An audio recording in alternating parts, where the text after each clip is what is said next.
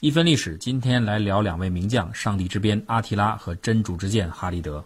匈奴这个名称对于中国人来说一点都不陌生。在汉朝鼎盛时期的全力打击下，匈奴先后两次发生分裂。北匈奴战败后被逐出漠北高原，逐渐向西退去，史称匈奴西迁。从此之后，匈奴就神秘的消失了。这段人间蒸发的静默期长达将近两百年，直到公元三百七十四年，在欧洲历史书的记载中，突然冒出一个谁也不知道从哪里来的亚洲民族——匈人，越过顿河，出现在欧洲蛮族哥特人面前。这个战斗力十足的民族，随后把整个欧洲搅了一个天翻地覆，直接把西罗马帝国推到了末路，把东罗马帝国也掠夺殆尽。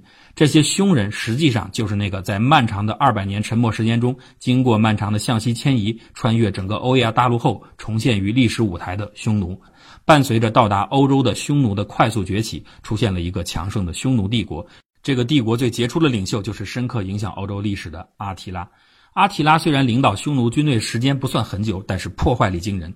他两度入侵巴尔干半岛，大肆掠夺东罗马，几乎打残西罗马，把欧洲各个蛮族驱赶的到处移形换位。尽管他的征服能力和业绩远比不上后来的蒙古帝国、阿拉伯帝国、奥斯曼土耳其帝国等强大政权，但是有一点成就是超出了所有这些后来者，那就是匈奴是唯一能够深入到欧洲腹地、攻城掠地、烧杀抢掠的外来种族。当然，后来匈奴变成匈牙利后，也算是东欧民族。正因为如此，阿提拉在欧洲历史上名声大噪，他的影响力和他在许多欧洲人心里的知名度甚至超过成吉思汗。阿提拉这种超长的军事能力为他带来了一个令人恐惧的称号——“上帝之鞭”。阿提拉出生于公元406年，当时罗马帝国刚刚正式分裂为东西两罗马。公元418年。年仅十二岁的阿提拉被送到罗马当人质，而对应的埃提乌斯被作为交换人质送到匈人手中。这两个人由此结缘。成年后的埃提乌斯就是指挥罗马军队成功抵御阿提拉向西进军的罗马救星。实施这种交换，罗马人的本意是希望通过阿提拉能把罗马的先进文化带回到匈人领地，传扬开，让他们放弃野蛮生活。这样呢，能够增强罗马对周边民族的影响力。而匈人则希望通过人质交换获取更多关于罗马内部的情报。实际证明，罗马人的。算盘却是落空了。在罗马时，阿提拉接受到良好的教育，同时学习到罗马人的传统和习俗。他曾经一度尝试逃跑，但失败了。于是他索性放弃了逃跑念头，转而开始认真研究罗马内部的政治军事体系，到处收集资料。正是因为阿提拉这个阶段认真的学习，深入了解了罗马的内部情况，才使得他后来对付罗马人时游刃有余，处处占先。公元四三三年，统一了匈人各部落的鲁家，把继承权交给了两个侄子阿提拉和布莱达。十二年后，阿提拉杀害了自己的弟弟，独掌大权。公元四四零年和四四三年。阿提拉兵临君士坦丁堡城下，但是由于缺乏器械，只好将东罗马城团团围住。长期围城后，四四五年，皇帝狄奥多西二世投降，双方签订和约。但是倒霉的东罗马在匈人军队刚撤走后的两年内，又接连发生瘟疫、灾荒、地震，差点让君士坦丁堡的高大城墙震垮。这又让阿提拉起了觊觎之心。公元四四七年，他再次攻击攻罗马首都。不过，罗马部队的动作很迅速，在匈人到达前就把城墙彻底修复。阿提拉只好再度罢兵。紧接着就发生了罗马历史上著名的情书战争。西罗马皇帝瓦伦丁三世的姐姐 Honoria。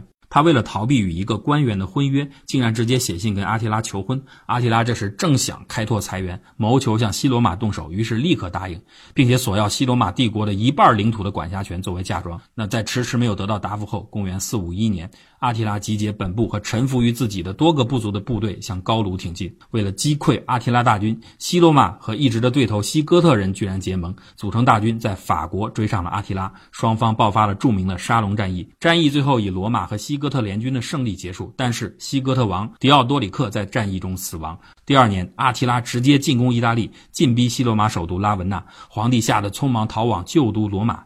但是据说教皇却镇定自若，利奥一世亲自带领使节团会见阿提拉，凭借三寸不烂之舌，用威严的外表和华丽的言辞彻底征服了他，让他感到了上帝的伟大。而圣彼得和圣保罗居然又拿出宝剑在阿提拉面前显圣，威胁他如果不撤兵就砍下他的头。于是阿提拉赶忙屈服在上帝的使者面前。这个传奇故事后来被著名画家拉斐尔画成壁画，保存在梵蒂冈。当然，今天我们都知道这是明显的谎言，真实的情况不过是西罗马交上了足够的金币，同时匈人。也遇到了疾病、后勤等困难，这让阿提拉最终撤兵。不过，这是上帝之鞭的最后回响。公元四五三年，阿提拉在新婚夜第二天病逝。他死后，匈奴帝国四分五裂，逐渐消融在历史当中。上帝之鞭挂起近两百年后，真主之剑又出鞘了。这就是阿拉伯名将哈利德本·瓦利德。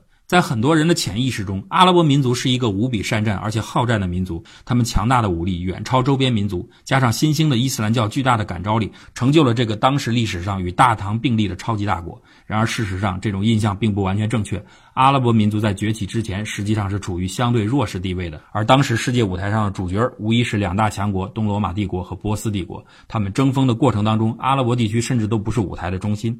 从六世纪到七世纪初，东罗马与波斯两大帝国进行了百年战争。这场战争最后以波斯帝国向东罗马彻底臣服而告终结。然而，获胜的东罗马帝国赢得也并不轻松。旷日持久的世纪之战让东罗马的财力多半耗尽，国力几近枯竭。当然，作为战胜国，如果能过一段日，日子依靠大量的战争赔款和新得到的土地，肯定能够得到恢复。但是历史就是这么凑巧，就在东罗马和波斯鹬蚌相争之时，阿拉伯崛起了。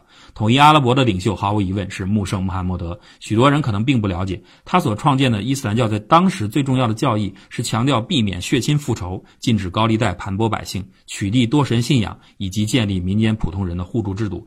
这些对于统一阿拉伯离心离德的各部族，对于关心和照顾穷苦人民，废除不公正的社会特权。起到了巨大的作用，因此穆罕默德在很短的时间内就统一了阿拉伯半岛。但是如果要提到对外的扩张，那就必须要说到穆斯林骁勇善战的名将们，这里边最有代表性的就是哈利德。哈利德原来是麦加贵族的部下，早年曾经参加过麦加贵族反对穆罕默德宣教的行动。六二九年初，哈利德在麦地那皈依伊斯兰教。同年，他参加灾德率领的部队攻打叙利亚，在莫泰战役中，灾德战死，哈利德临危不乱，率领残部突围返回麦地那，体现了他超强的指挥能力和过人勇气。为此，穆罕默德为了表彰他的英勇，特地赐给他“真主之剑”的称号。从此，这个名称远近闻名。在之后的几年，哈利德追随穆圣开始统一阿拉伯的战争。六三二年，穆罕默德去世，此时哈利德的统帅能力已经得到公认，他被继任哈里发任命为大将，在短短数月之内横扫阿拉伯半岛，迅速征服各部落，并平定之后的暴乱。这一连串的行动可谓战功卓著。然而，他人生最得意的战绩却是在叙利亚创造的。大家印象中，好像叙利亚一直就是阿拉伯民族的领域，其实不然。实际上，叙利亚长期处于东罗马帝国的控制下，并且是东罗马帝国下辖的最富庶繁华的地方。叙利亚能从一个基督教势力范围变为现在的当然的伊斯兰领地，实际上主要依靠三次改变。第一次就是哈利德从东罗马手中夺取叙利亚，第二次就是萨拉丁大帝战胜十字军，第三次就是奥斯曼土耳其长达几百年的占领。这其中首功当然要归于哈利德。我们前面已经提到，刚刚崛起时的阿拉伯军队实力并不强大，特别是面对虽然虚弱但依旧庞大的东罗马军团，兵力上可谓众寡悬殊。如果不是哈利德发挥卓越的军事才能，屡次以少胜多，阿拉伯帝国能否顺利崛起，真的很难讲。公元六三三年深秋，阿拉伯骑兵部队在巴勒斯坦死海。在南部洼地与东罗马军爆发第一次交锋，以步兵为主的东罗马军在完全由骑兵组成的阿拉伯军面前毫无抵抗能力，全军覆没。消息传到君士坦丁堡，皇帝希拉克略大为震惊，他立刻派遣王弟提奥多拉带领大军出战，并且重创阿拉伯军。哈里德知道敌军人数众多，不能正面迎战，他采用了近乎冒险的方法，横穿沙漠，在幸运的找到水源后，成功的绕到东罗马军背后，远距离迂回奇袭，取得大胜。公元六三四年底，阿拉伯军队围困叙利亚中心大。马马士革宽厚的哈利德实施宗教宽容政策，顺利进入大马士革。东罗马人这次真的急眼了。动员二十万大军，包括帝国最精锐的重装铁甲骑兵军团，增援叙利亚。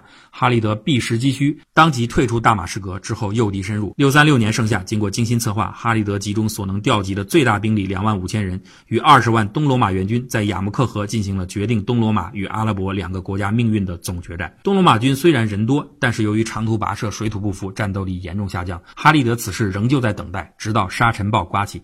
他利用沙暴作为掩护，果断地向东罗马军队发起大规模集团冲击。东罗马军队当场阵亡超过七万，统帅迪奥多拉战死，军队全线崩溃。希拉克略面对如此惨败，知道已经无力回天。被迫撤退。当他败退到叙利亚边界时，面对祖先历经千辛万苦夺取的领土，却又即将沦丧的苍凉景象，胸怀罗马复兴大志的杰出君主希拉克略放声痛哭。他仰天长叹道：“美丽的叙利亚，永别了。”随后，六三八年，哈利德又占领中东重镇耶路撒冷，至此，叙利亚完全进入阿拉伯帝国版图。真主之剑哈利德圆满地完成了他的扩张任务。六四二年。并逝于霍姆斯。阿提拉的匈奴帝国仅仅依靠蛮力征服，所以昙花一现；穆斯林的崛起更多依靠文化输出，故此持续至今。穆罕默德曾经说过：“能用鞭子占领的，我不用宝剑；能用舌头得到的，我不用鞭子。”今天的人们在争斗时，似乎总是会忘记这句名言，让上帝之鞭和真主之剑都封存在历史中吧。因为我们不仅有舌头，还有善意和智慧。